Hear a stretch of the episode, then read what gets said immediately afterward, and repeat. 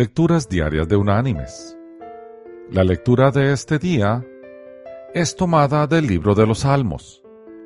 Vamos a leer del Salmo 143, el versículo 10, que dice, Enseñadme a hacer tu voluntad, porque tú eres mi Dios. Tu buen espíritu me guíe a tierra de rectitud. Y la reflexión de este día se llama Llenando el cántaro.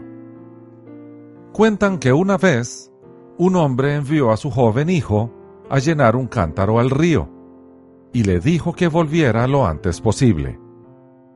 El joven obedeció y fue hacia el río mientras su padre le observaba de lejos. Entonces éste vio a su hijo poniendo el cántaro debajo de una cascada. La fuerza del agua fue tal y la cantidad tan grande que el líquido no logró entrar al recipiente, pues su cuello era demasiado delgado.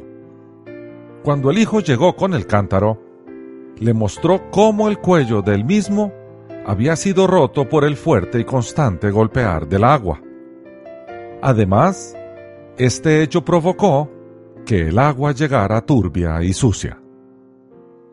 El padre preguntó entonces, ¿Por qué simplemente no sumergiste el cántaro en el río? ¿No veías que el agua de la cascada era demasiado para el cuello del cántaro? El hijo contestó, Sí, pero es que quería llenarlo lo más rápido posible. Mis queridos hermanos y amigos, muchas veces en nuestras vidas tratamos de llenarnos a nuestro tiempo en un mundo acelerado y convulsionado. Dios conoce nuestra capacidad y sabe que si hacemos las cosas como nosotros queremos, podemos hacernos daño, pues no estamos capacitados para hacerlo en ese momento.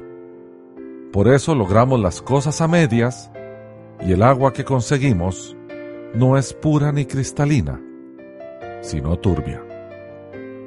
Queremos tenerlo todo ya y en el proceso muchas veces nos lastimamos por no dejar que Dios nos sumerja poco a poco en la corriente calmada del río. Dios conoce nuestra capacidad. No queramos hacer las cosas en nuestro momento.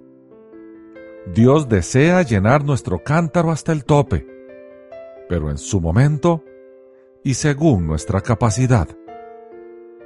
Él sabe nosotros no. Que Dios te bendiga.